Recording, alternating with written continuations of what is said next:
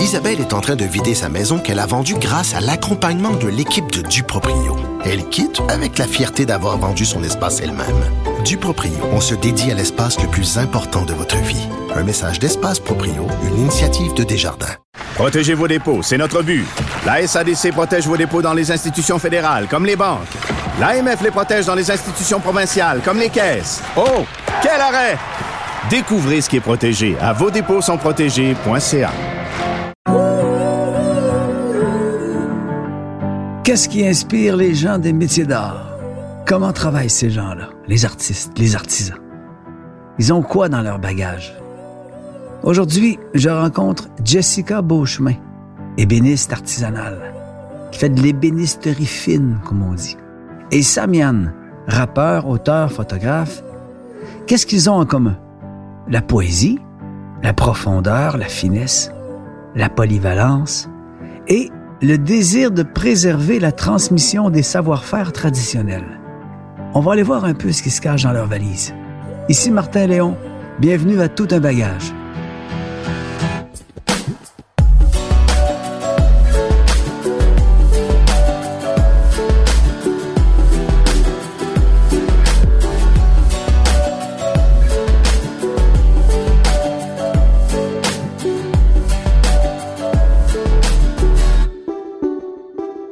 Samian, mon camarade Samian, qui est, bon, rappeur, on le connaît, mais qui est aussi euh, auteur, un gars qui prend la parole, un gars qui a sa plume quand il l'a dans les mains, mais il y a aussi une plume dans son cœur, il y a une vision de société, une vision de, l'être humain, de la vie, ça me touche, je m'identifie à ça aussi. C'est aussi un photographe. Samian, connais-tu Jessica Beauchemin? Non. Jessica Beauchemin, là, c'est, elle a quelque chose de, de, de, entre autres, en commun avec toi, c'est qu'elle est bien polyvalente. C'est une ébéniste, qui travaille le minuscule, le fin, comme si elle travaillait avec des, pointes de diamant ou des, des lames de. Euh. mais c'est aussi quelqu'un qui est passionné des mots, qui est euh, de poésie, d'authenticité, comme toi, et aussi de la transmission du savoir-faire, le savoir-faire des ancêtres. Ça vous touche les deux, vous avez ce point en commun aussi.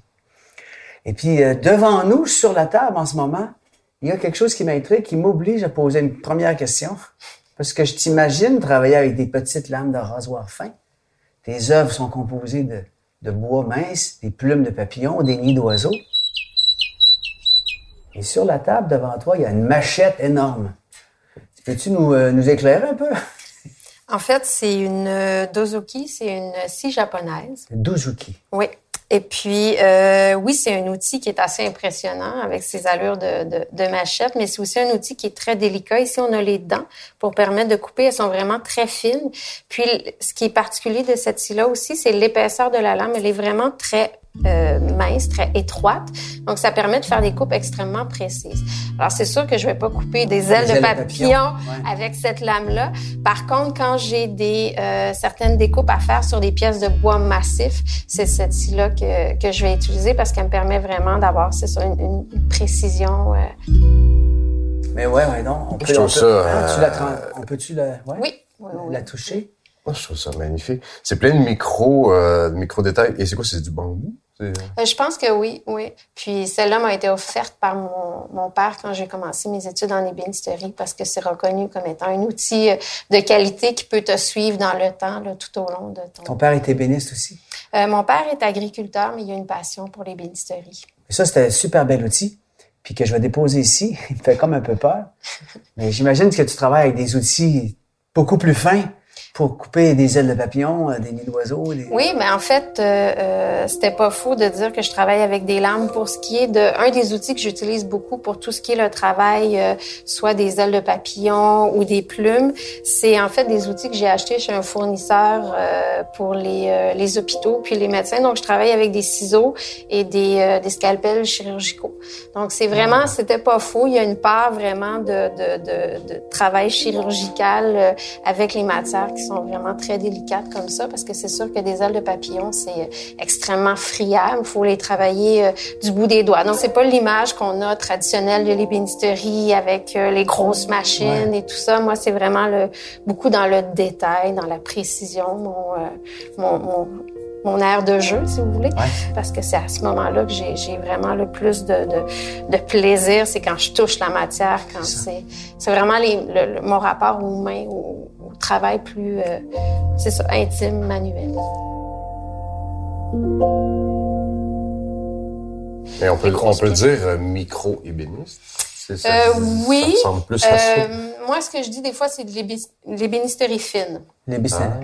Donc, mais je veux dire, c'est- très limite. Je suis consciente que je suis un peu à une frontière. C'est, par contre, je reste attachée au mot ébéniste parce qu'il y a justement quelque chose dans mes racines, quelque chose aussi du du du, du rapport au bois. Il y, a, il y a une importance, quoique de plus en plus, je- je- je- j'intègre d'autres matières. Je, je veux aller plus loin. Il y a le bois, mais il y a autre chose. C'est peut-être un de mes euh, J'allais dire un de mes défauts, mais une de mes choses, c'est que oui, la polyvalence, mais la curiosité aussi at large. J'ai beaucoup de difficultés à me limiter à une chose. Ça, c'est, je voudrais tout, euh, Ah ouais. tout tester, tout apprendre, tout euh, explorer. Donc, euh,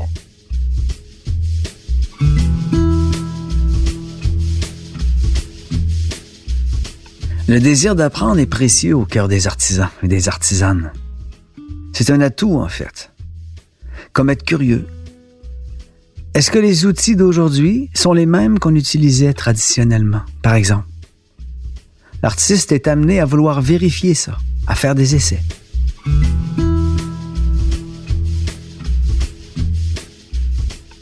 Qu'est-ce que c'est c'est? quoi, hein? C'est quoi ça? Explique-nous ce que tu vois, Samiane. Qu'est-ce que tu vois? De... Parce que le monde. Ben, moi, j'ai j'ai stické sur les cartes parce que je fais, je fais Mais- de la magie de rue depuis, euh, depuis 10, 10, 12 ans. Tu là. fais de la magie de rue?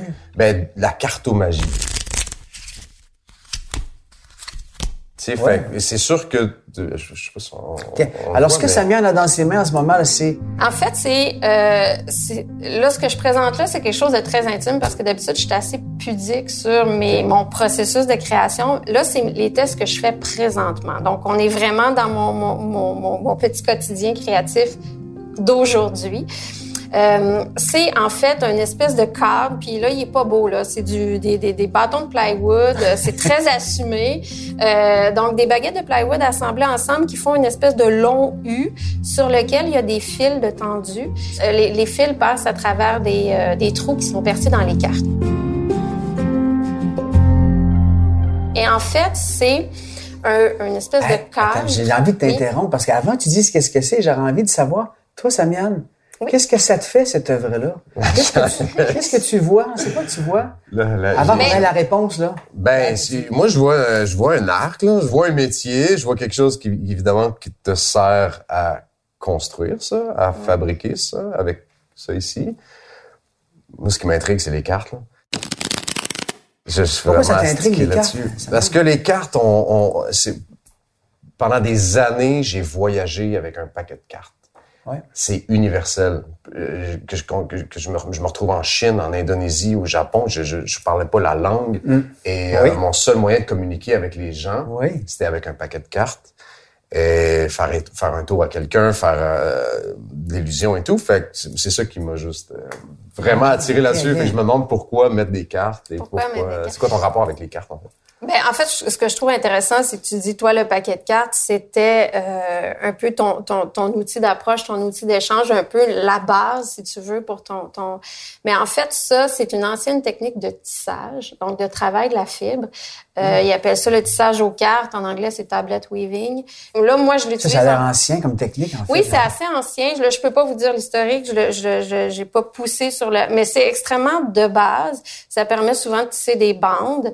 Puis c'est quelque chose, en fait, que je trouvais intéressant parce que justement, c'est hyper low-tech. C'est- Ce n'est que du, du- de la manipulation très de base. On peut faire des choses extrêmement complexes. Là, moi, je fais vraiment un tissage euh, de débutant parce que j'explore. C'est pas ma matière première. Puis euh, avec le fil ici, en fait, ça c'est une petite navette effectivement que je me suis faite moi-même parce que souvent c'est très gros. Moi, je suis dans le encore là le minuscule, mais je peux venir euh, tisser. Donc c'est-à-dire que je fais un passage, je tends mon fil, puis je reviens. Et là, moi, mon jeu avec ça, c'est que je, je, je travaille à essayer d'intégrer des matières. Ces temps-ci, ces dernières années, j'ai fait beaucoup de cueillettes. Donc, je me promène dans mon environnement proche, euh, puis je suis très sensible aux, aux matériaux qui est autour de moi. Donc, je vais marcher, je vais voir euh, euh, mhm. une fleur, puis bon, on m'a dit que j'avais le droit de ben fouiller oui, dans ma valise. Là, il y a une valise devant toi là, avec des objets dedans, significatifs pour toi. Par exemple, ça, c'est des... Tiens, je vais le passer. Ça, c'est des, euh, des exemples de choses que je cueille autour de moi. Donc, il y a des... euh, Ben, je vois, je vois une guêpe. Vous êtes une guêpe, une euh, abeille? une abeille morte. Une abeille morte, ouais. Je vois des, euh, des, des bourgeons, des, ben, une fleur, Ouais. fleurs séchées, des herbes. Euh, C'est des objets que tu cueilles puis qui t'inspirent, euh? Oui, ben en fait, moi, je, je, tu sais, je remarque beaucoup les choses. Par exemple, les fleurs de pissenlit. Vous savez, quand les pissenlits, euh, ben, les, les graines de pissenlit, quand ils meurent, là, il y a l'espèce de petit parasol qui vient, qui reste. Moi, je trouve ça magnifique. Ouais, vraiment. ça me fascine. J'ai- j'ai- je, je trouve ça extrêmement euh, touchant comme matière, mais souvent, tu sais, on passe à côté puis on, on, on s'en fout un peu. Tu sais, on est pris dans notre vie, on est pris dans notre... Puis on parle beaucoup du rapport à la nature. Moi, je viens de la campagne, mais j'habite en ville. Mais il y en a aussi de la nature en ville. Mais souvent, on, on, la voit pas, on l'oublie, on l'intègre pas. Puis ça, pour moi, il y a un sens à aller chercher là aussi, tu sais, de porter attention aux détails. Je le dis, je suis dans les détails dans ce que je fais, mais je suis dans les détails dans à peu près tout dans ma vie. tu.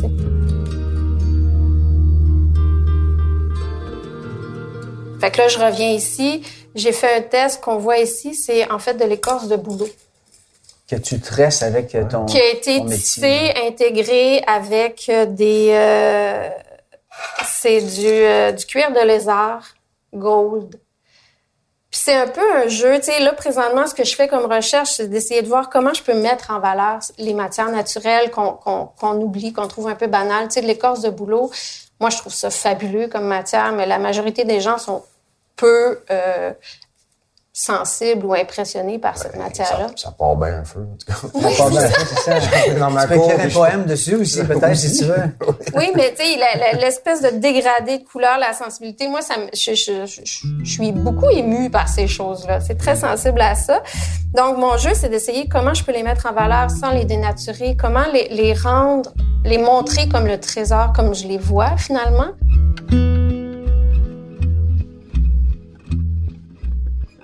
Pour beaucoup d'artistes, la nature demeure un des plus grands fournisseurs de matériaux de base. Écorce, coton, papier, verre, pierres précieuses, métaux, plumes, etc.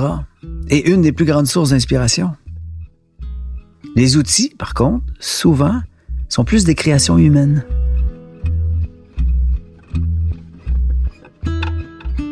Tu as créé ton propre outil ici, là. C'est Ouais. quelqu'un qui t'a appris, qui t'a transmis comment faire ça? Bon, les bénisteries viennent de mon père, le tissage vient beaucoup de ma mère. Euh, j'ai appris à tricoter quand j'étais petite. Ouais. On avait un métier à tisser chez moi, tout ça. Puis euh, euh, présentement, euh, elle explore beaucoup ça. On en a discuté. Mon père avait fabriqué une espèce de petit métier en bois pour ma mère aussi, pour faire du tissage comme ça. Mais il était pas tout à fait adapté pour mon type de projet. Donc euh, j'ai fait un peu de recherche, puis je me suis dit, ben je vais juste le tester. Donc c'est beaucoup des, des, des recherches, des tests. Mais oui, j'ai fabriqué mon, mon À partir de ce que tu avais vu que tes parents euh, Ouais. fait. Souvent, les parents, ils peuvent. euh, y a-tu quelque chose dans tes parents, toi, qui te. Qui, as-tu t'as-tu de des poètes dans tes parents? Des photographes, comme des photographes, des auteurs? Mon père était photographe. C'est grâce à mon père que je fais de la photo. Mais j'ai, j'ai, il y a, il y a- il y a personne en soi. Mais mon père, ouais, il y avait, il y a tellement un côté artistique euh, euh, très bohème, très, euh, tu sais, c'est pas quelque chose qu'il a exploité, c'est pas quelque chose qui a nourri vraiment dans sa vie. J'ai l'impression que que ces rêves-là, il les a enfouis à quelque part quand il était plus jeune. Mais C'était pas son métier. Il a pas fait ça comme métier. mon père tirait des joints, euh, il était peintre, mais mon, en même temps, euh, tu sais, il arrivait d'une pièce comme ça, puis lui, son slogan, c'était comme comment déménager sans changer d'adresse. Et c'était ça, ça, il s'était fait une carte d'affaires. Et c'était hallucinant, là. Je veux dire, il rentrait quelque part, puis avec du plâtre, de la peinture, il, il, il- transformait ta maison. Il t'encastrait des aquariums dans des murs. Euh, il, te- il, arrivait dans une salle de bain, dans des condos, puis il refaisait euh, tout ce qu'on voyait au plancher, au plafond. Fait que, euh, des fois, il y avait un bain tourbillon avec des, avec des marches, mais lui, il reproduisait tout ça dans le plafond, puis il pouvait encastrer une télé. Il faisait des affaires vraiment... Et t'as-tu transmis quelque chose de ça? Il m'a beaucoup, ouais, ouais, ouais, ouais, tout le côté architecte, le côté euh, la photographie, évidemment. Je pense que tout petit, je me rappelle d'être tombé sur une vieille boîte à souliers dans un de ses garde-robes. Et euh, j'étais enfant, et je suis tombé sur des photos de, de- que lui avait pris en Colombie-Britannique. Quand je suis venu au monde, il est parti vivre dans l'Ouest. Et je suis tombé sur des photos en argentique, en noir et blanc. Et euh, ça a été mon déclic pour moi de me dire, je vais faire de la photo en noir et blanc. Et ouais, il y a des petits déclics comme ça, je pense que nos parents peuvent, peuvent nous transmettre, sans le vouloir. Des fois, c'est sans le vouloir. C'est juste comme ça. Puis... Et pourquoi c'était important pour toi de faire une exposition de photos, puis de, faire ces voyages-là euh, en Nouvelle-Calédonie, puis un peu partout? Là? Pourquoi c'est important de le faire? Parce que pu, ton père aurait pu juste t'inspirer que c'est cool de faire de la photographie ar- argentique. Mais là, toi, tu t'exprimes avec ça. Tu as fait même une exposition, L'Enfant de la Terre? Mais ouais, l'enfant de la terre et à Villa. C'est quoi le, le sens de ça pour toi? Ben, c'est une autre façon d'écrire, je trouve. D'écrire. Ouais, je, je trouve que chaque, chaque photo est, est un poème. Chaque photo euh, a une, un- tu sais, une image vaut mille mots, les mots valent mille images. Je trouve que ça se rejoint. Et à un moment donné, moi, j'ai vraiment voulu quitter l'industrie de la musique. J'ai voulu euh, partir de tout ça. Vraiment, j'étais à bout de tout ça. Et la photo m'a réellement sauvé, m'a réellement remis... euh, a tout remis en, en perspective. Et j'ai découvert que je pouvais continuer à écrire de la poésie avec des images, avec ça. de la lumière et, et, euh, et ces choses-là. Pour moi, c'était une autre façon d'écrire. Et euh, Et tu continues de dire quelque chose aussi dans tes photos, ouais, c'est, ça, tu sais, et c'est un autre langage universel. Je pense que moi, ça a été une autre façon de communiquer.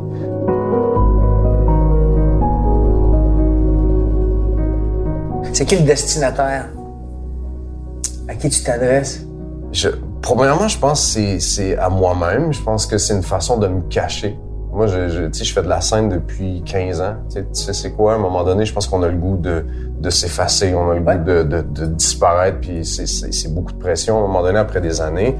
Et euh, je pense que la photo, c'est c'est surtout en voyage, c'est d'arriver dans un pays où est-ce que on disparaît.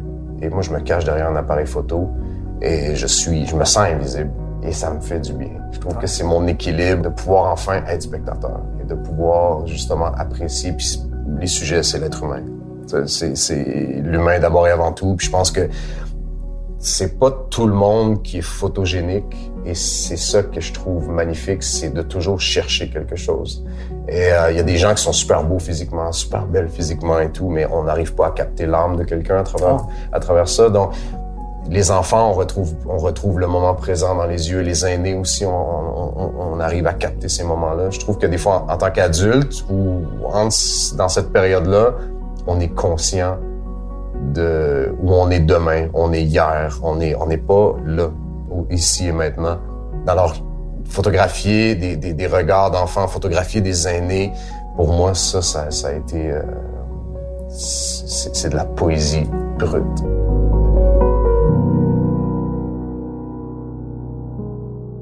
T'arrives à capter le- le- le- l'âme de quelqu'un, j'ai l'impression. Et il y a des pays euh, en Afrique du Nord qui, qui refusent de se faire prendre en photo parce qu'ils savent que c'est comme si tu enlevais une partie de leur âme.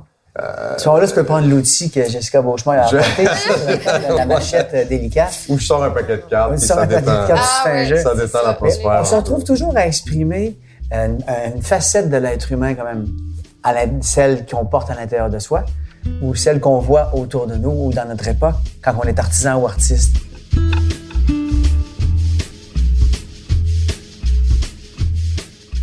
Oui, le plus souvent, une œuvre évoque une facette de la vie, un point de vue sur une facette de la vie, un ressenti, une prise de parole, une quête personnelle, comme si une œuvre était une métaphore d'une tranche de vie, humaine ou autre. C'est comme ça. La création artistique est un peu une façon de dire je ressens, donc j'existe.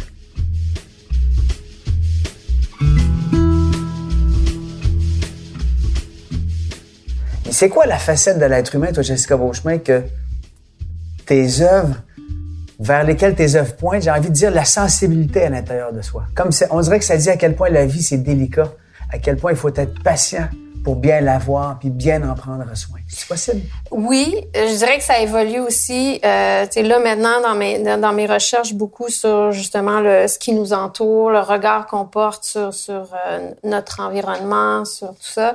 Euh, c'est sûr que là ça touche à une facette, mais c'est beaucoup aussi c'est ça dans l'intimité, dans le lien à soi.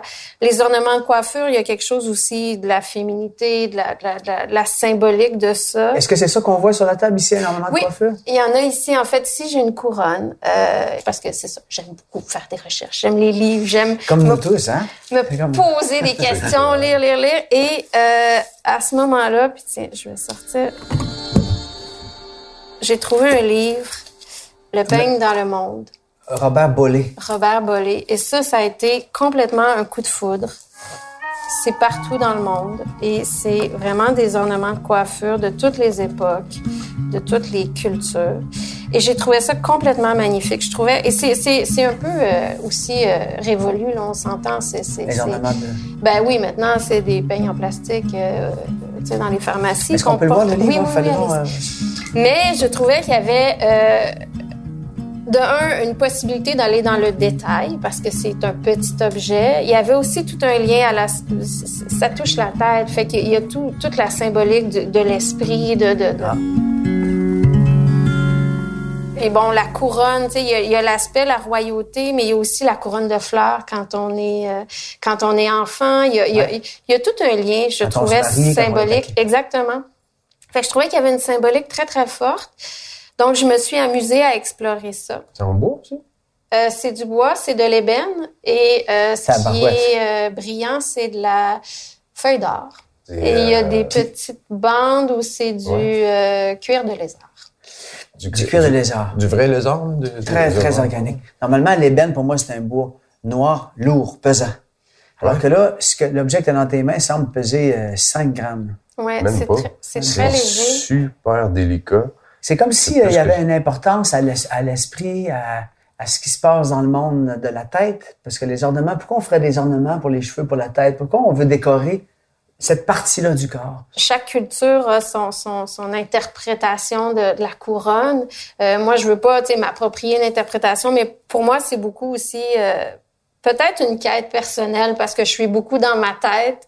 Puis des fois, il faut que je sorte de ma tête. Mais ça a été aussi pour moi un prétexte parce qu'à travers les ornements de coiffure, j'ai commencé à développer ce que j'appelle les rubans de bois. Donc, c'est en fait la raison pour laquelle c'est si léger, même si c'est de l'ébène, c'est que c'est fait avec du plaquage. Donc, le plaquage, j'en ai des exemples ici.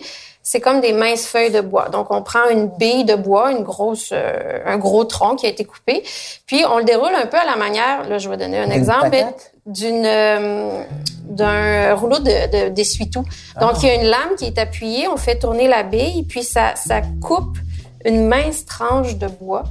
Et ça, ça fait en fait comme une espèce de carton, mais c'est du bois. C'est 100% du bois.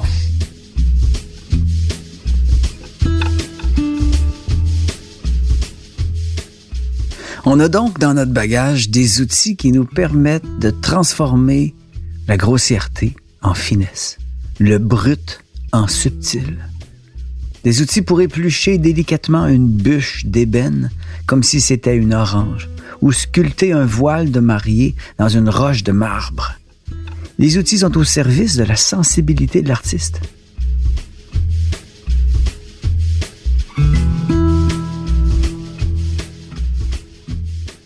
Que tu as d'autre dans ta valise? As-tu apporté euh, quelque chose, mettons, un objet le plus significatif dans ta vie ou qui t'inspire ou euh, nostalgique ou je sais pas? Je suis curieux de ton. Ben, la petite auto avec les. les- La les- petite auto. Ouais. Oh! Une La petite petite auto auto. en bois. Ouais, j'ai eu la chance à un moment donné. C'est un moment marquant, puis ça, ça- ça me le rappelle. J'ai euh, gagné un prix qui m'a permis d'aller euh, au Carrousel du Louvre à Paris. C'est une exposition métier d'art. Puis j'allais présenter mes créations. Et malgré que c'était une des choses que j'avais vraiment espéré, que j'avais vraiment rêvé, je me- quand je me suis retrouvée là-bas, j'étais profondément malheureuse. Et c'est là où j'ai réalisé que moi, faire des pièces pour aller les vendre, tu sais, le, le, le- le- Ouais. La vente comme telle, Ouais, là, ouais. Euh, ce que beaucoup d'artisans font, et j'ai énormément de respect, mais pour moi, ça me correspondait absolument pas. J'étais mais vraiment et profondément malheureuse. Et c'est là où j'ai réalisé que je, c'était plus vraiment dans la recherche, dans l'exploration. C'est vraiment plus cette optique-là qui m'intéressait. Et euh, une fois l'exposition terminée, j'ai j'ai un peu pris cette décision-là. Et là, je me suis amusée. Je suis allée me promener un peu partout euh, dans les musées à Paris, dont le musée des arts décoratifs qui avait une exposition de petits jouets en bois de la maison Villac, qui, je pense, euh, plusieurs décennies de, de, de, fabrication de jouets en bois. Et c'était à l'époque aussi où éventuellement je pensais fonder une famille. Donc j'avais eu un petit coup de cœur pour cette petite voiture Qui a l'air d'un jouet finalement. Qui est un jouet, qui, est, un, jouet, en bois, mais moi qui me rappelle ce moment-là de ma vie où j'ai réalisé que c'était pas ce chemin-là que je voulais prendre, que je voulais être plus en accord avec moi-même, puis tu sais, essayer de me ramener à mes valeurs aussi. Comment tu, euh, est-ce que tu dis je vais faire un, nid d'oiseau et, je me lance là-dedans ou non tu bricoles quelque chose puis à la fin c'est un nid d'oiseau? En fait celui-là c'est pas moi qui l'ai fait. Oh. C'est un vrai de vrai et qui est magnifique en fait. Je sais pas si vous pouvez le voir. Ça c'est le travail d'artisan. Mais ça c'est Exactement. Mais c'est ce qui me fascine. Un oiseau qui a un bec, euh, des petites pattes puis un petit ventre réussit à fabriquer ça. Ouais. Ça, ça me, c'est ce que je dis. Moi, je peux passer des heures. Et ça, en fait, ça fait partie des objets qui m'inspirent.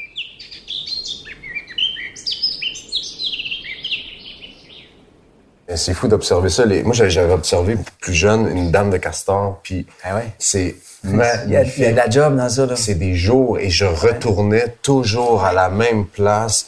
Puis oui, ça, ça fait des ravages, ça, ça et, et, et c'est l'animal, j'ai trouvé, ben, que je, je, crois en fait le plus travaillant de la planète pendant des jours, je retournais toujours à la même place, regarder le castor travailler et j'ai. Ah c'est fascinant, c'est vraiment. Mais le thème du nid, le thème de se faire un nid, se faire une place pour vivre à son goût, c'est quand même quelque chose que je retrouve dans tes écrits. Est-ce que tu que le thème du nid te parle? Beaucoup. Gandhi a quand même dit une phrase qui, qui s'est tellement appliqué euh, à toutes les Premières Nations de notre pays, c'est soyez le changement que vous voulez voir. Ouais. Et euh, quand j'avais lu ça plus jeune sur euh, dans un des livres de, sur la vie de Gandhi, je, je, je, regardais la situation des communautés autochtones, je regardais notre propre situation, puis j'étais comme pourquoi justement, tu sais, on est souvent dans on est dans une société où est-ce qu'on on attend après les autres et on, on se plaint on se plaint le ventre plein des fois et on se dit ah le gouvernement fait pas ci, le gouvernement fait pas ça. Oui, mais toi tu fais quoi mm. pour voir du changement dans premièrement chez ta propre personne, ouais. Dans ta famille, dans ton cercle d'amis, dans, dans, dans, ta communauté, dans la société? Est-ce que tu as envie d'être un changement? Est-ce que tu as envie de l'incarner? Mm. et, et, et pour moi ça a été la meilleure façon de fabriquer mon nid familial, d'être la personne que je dois être. Et c'est un constant travail intérieur, c'est un constant travail de changement justement, mm. et c'est un changement qu'on incarne.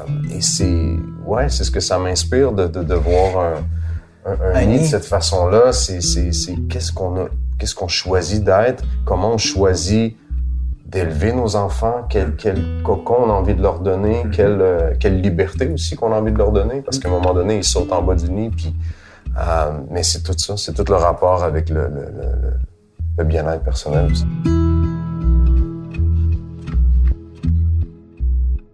Avez-vous déjà visionné un documentaire sur les huttes de castor? Avez-vous déjà pris le temps de contempler comment s'est fait un nid d'oiseaux, une ruche d'abeilles, un nid de guêpes? La vie crée des chefs-d'œuvre à travers différentes formes de vie. Au fond, c'est peut-être elle, la plus grande muse des êtres humains.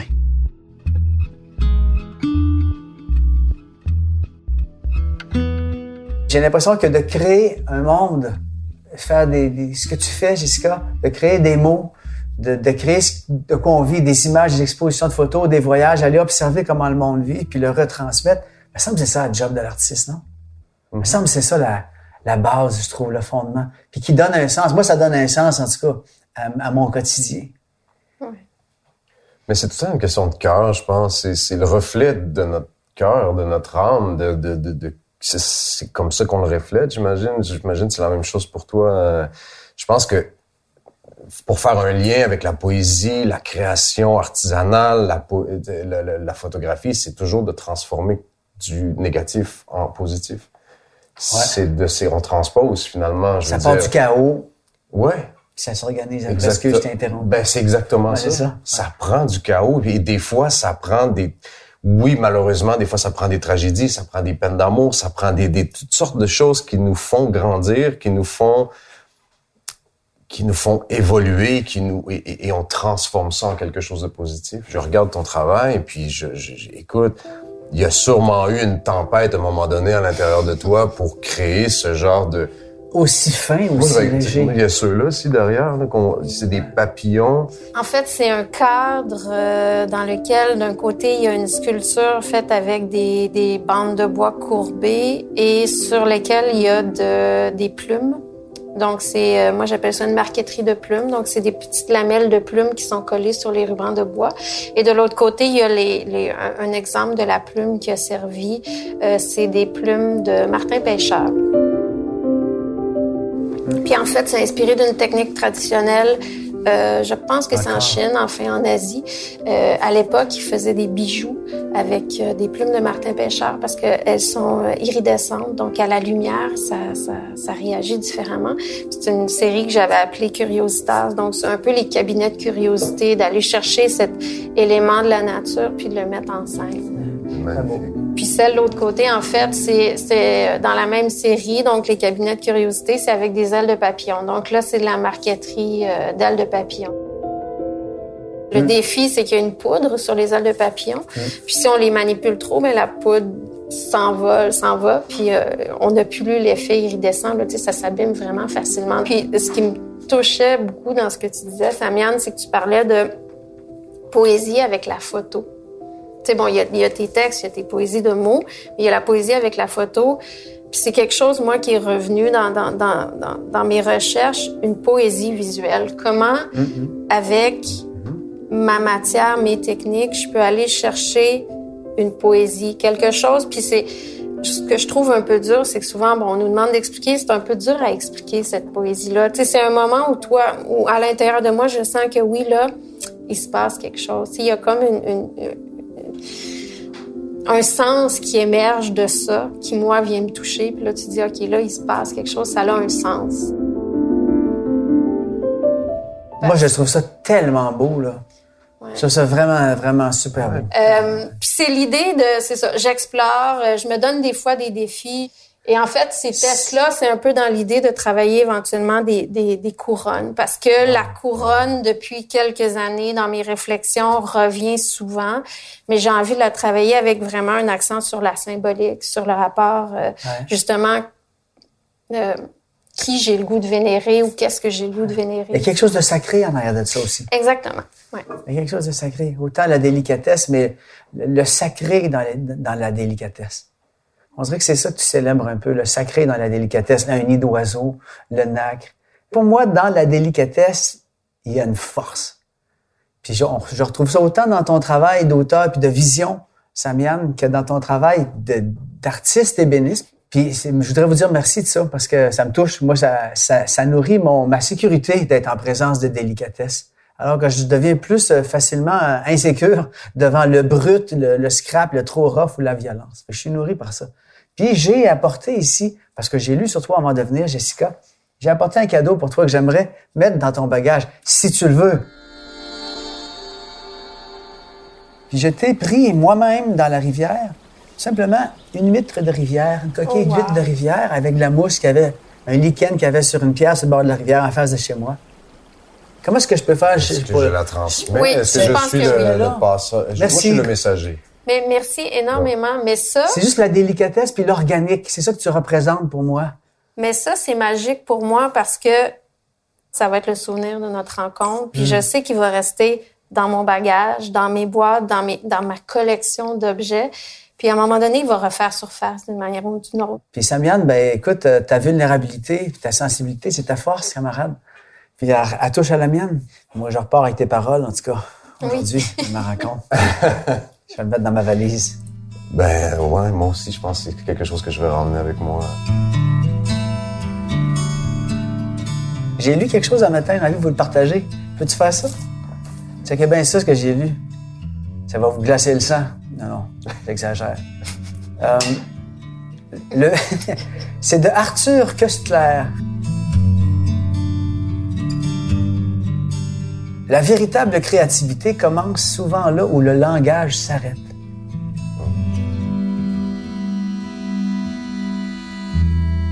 Ouais. Merci, gang. À plus tard.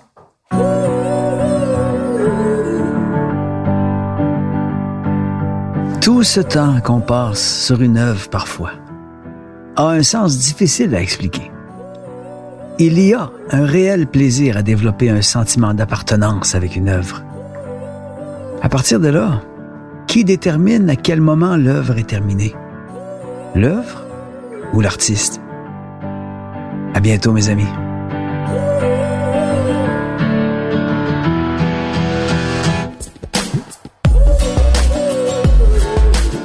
C'était Tout un bagage.